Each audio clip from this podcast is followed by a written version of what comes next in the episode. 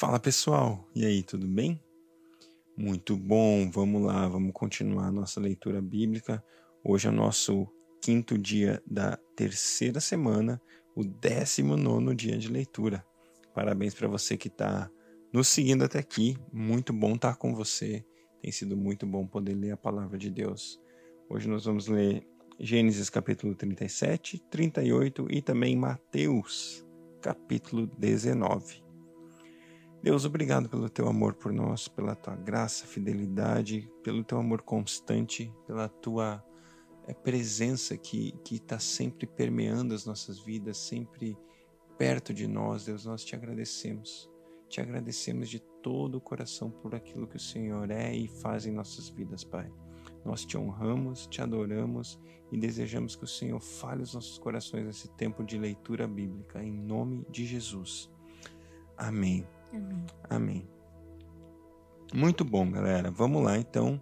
Gênesis 37. Jacó habitou na terra de Canaã, onde seu pai tinha vivido como estrangeiro. Essa é a história da família de Jacó. Quando José tinha 17 anos, pastoreava os rebanhos com, os, com seus irmãos.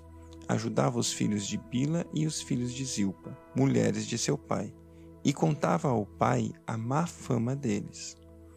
Ora, Israel gostava mais de José do que de qualquer outro filho, porque lhe havia nascido em sua velhice. Por isso, mandou fazer para ele uma túnica longa.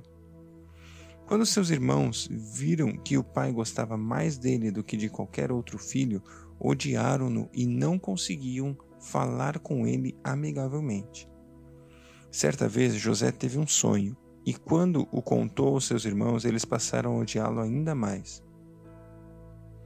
Ouçam o sonho que tive, disse-lhes. Estávamos amarrando os feixes de trigo no campo, quando o meu feixe se levantou e ficou de pé, e os seus feixes se ajuntaram ao redor do meu e se curvaram diante dele. Seus irmãos lhe disseram: Então você vai reinar sobre nós? Quer dizer que você vai nos governar? E odiaram ainda mais por causa do sonho e do que tinha dito. Depois teve outro sonho e contou aos seus irmãos: Tive outro sonho, e desta vez o sol e a lua e onze estrelas se curvavam diante de mim. Quando contou ao pai e, seus, e aos irmãos, o pai o repreendeu e lhe disse: Que sonho foi esse que você teve? Será que eu e sua mãe e seus irmãos viremos a nos curvar até o chão diante de você? Assim, seus irmãos tiveram ciúmes dele. O pai, no entanto, refletia naquilo.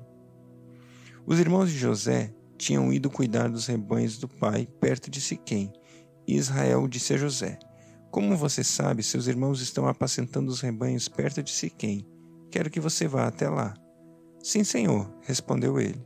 Disse-lhe o pai: Vá ver se está tudo bem com seus irmãos e com os rebanhos, e traga-me notícias. Jacó enviou quando estavam no vale de Hebron. Mas José se perdeu quando se aproximava de Siquém.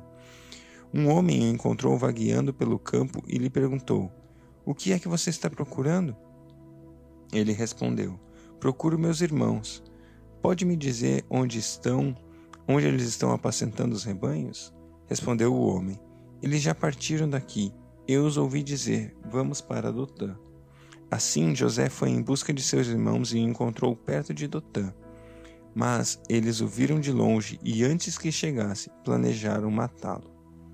Lá vem aquele sonhador, diziam uns aos outros. É agora, vamos matá-lo e jogá-lo num desses poços e diremos que um animal selvagem o devorou. Veremos então o que será dos seus sonhos.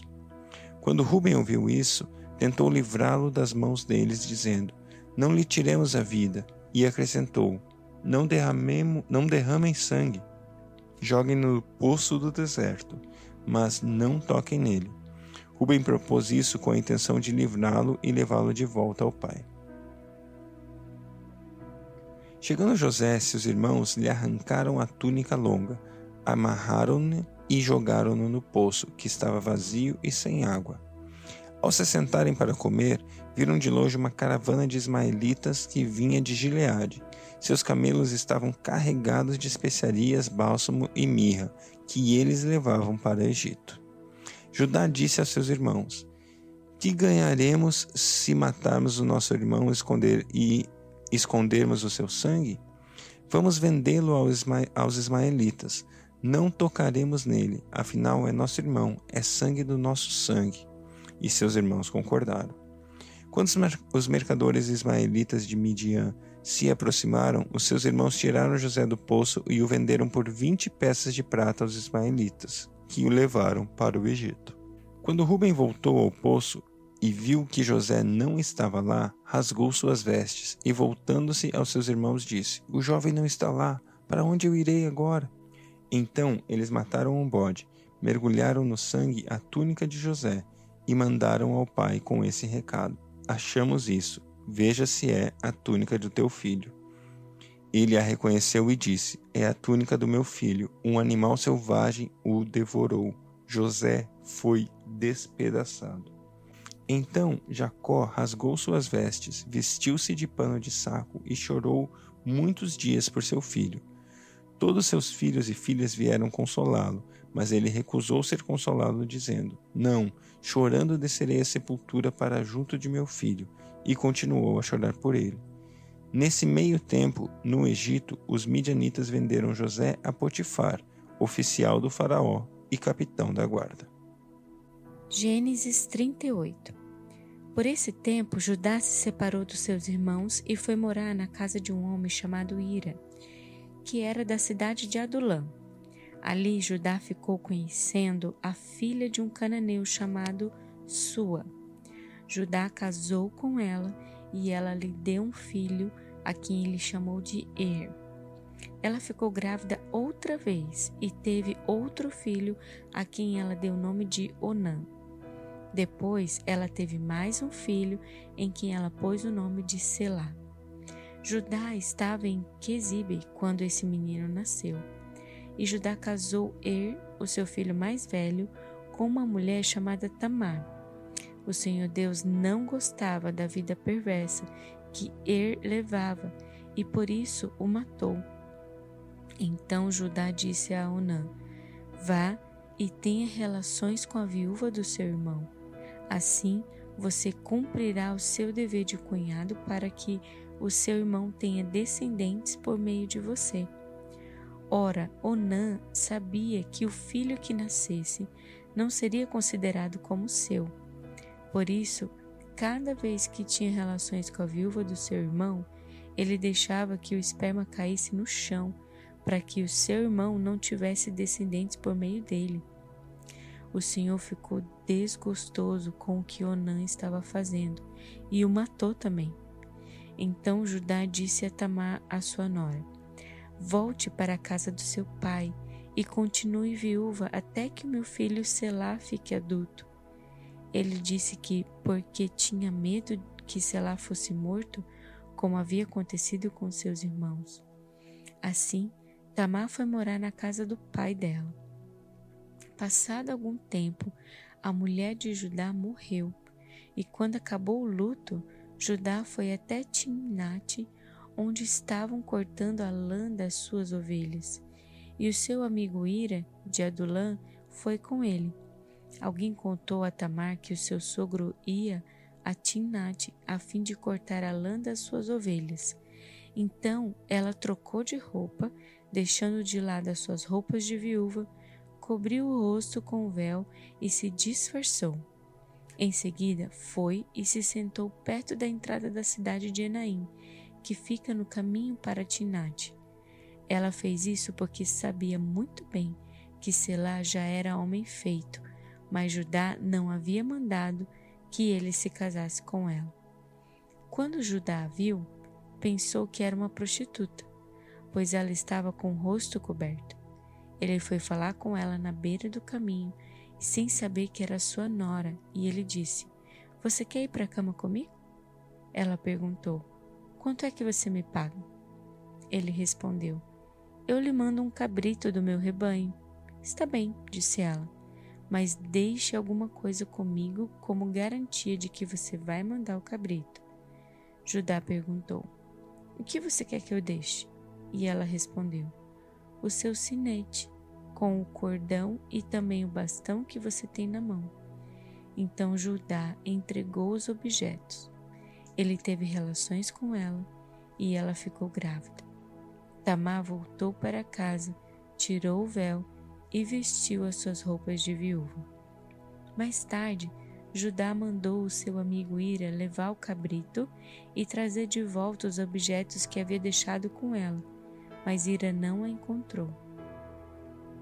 Ele perguntou aos homens de Enaim se sabiam onde estava a prostituta que costumava ficar na beira da estrada. Aqui não esteve nenhuma prostituta, foi a resposta deles. Irã voltou e disse a Judá: Não encontrei a mulher. E os homens do lugar disseram que ali nunca havia estado nenhuma prostituta. Então Judá disse: Pois ela que fique com as minhas coisas. Assim, ninguém vai zombar de nós. Eu mandei o cabrito, mas você não encontrou a mulher. Passados uns três meses, foram dizer a Judá: A sua nora agiu como prostituta e agora está grávida. Aí Judá disse: Tragam essa mulher para fora a fim de ser queimada. Quando a estavam tirando da sua casa, ela mandou dizer ao seu sogro: Quem me engravidou foi o dono destas coisas. Examine e veja de quem são o sinete com o cordão e o bastão.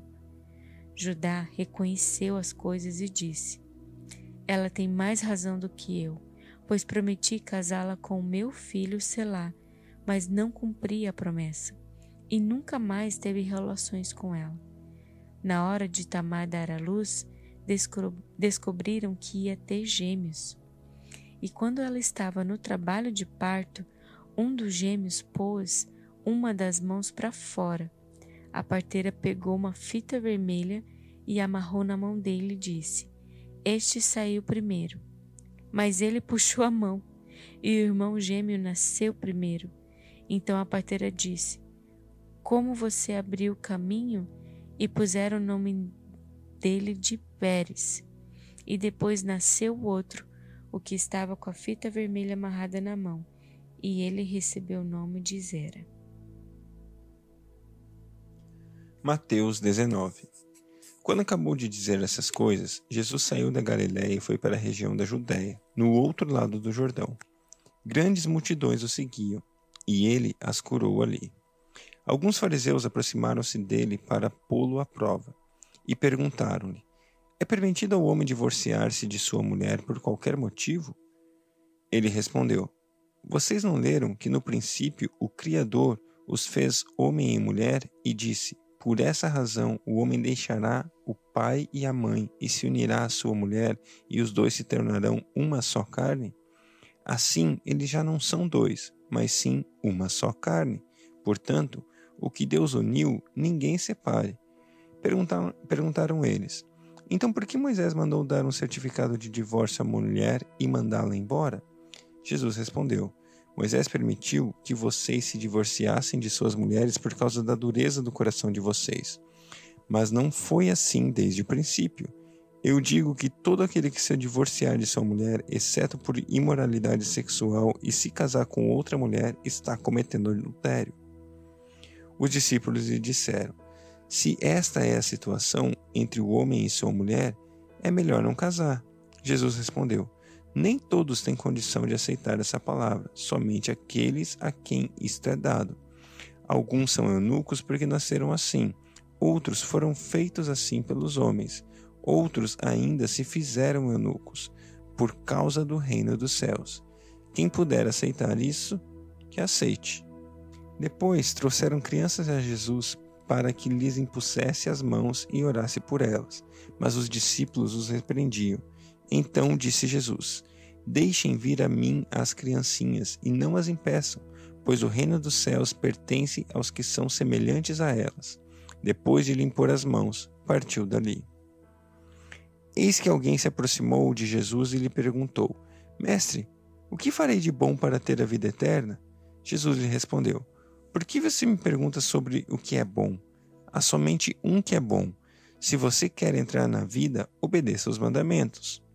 Quais? perguntou ele. Jesus respondeu: Não matarás, não adulterarás, não furtarás, não darás falso testemunho, Honra teu pai e tua mãe, e amarás o próximo como a ti mesmo.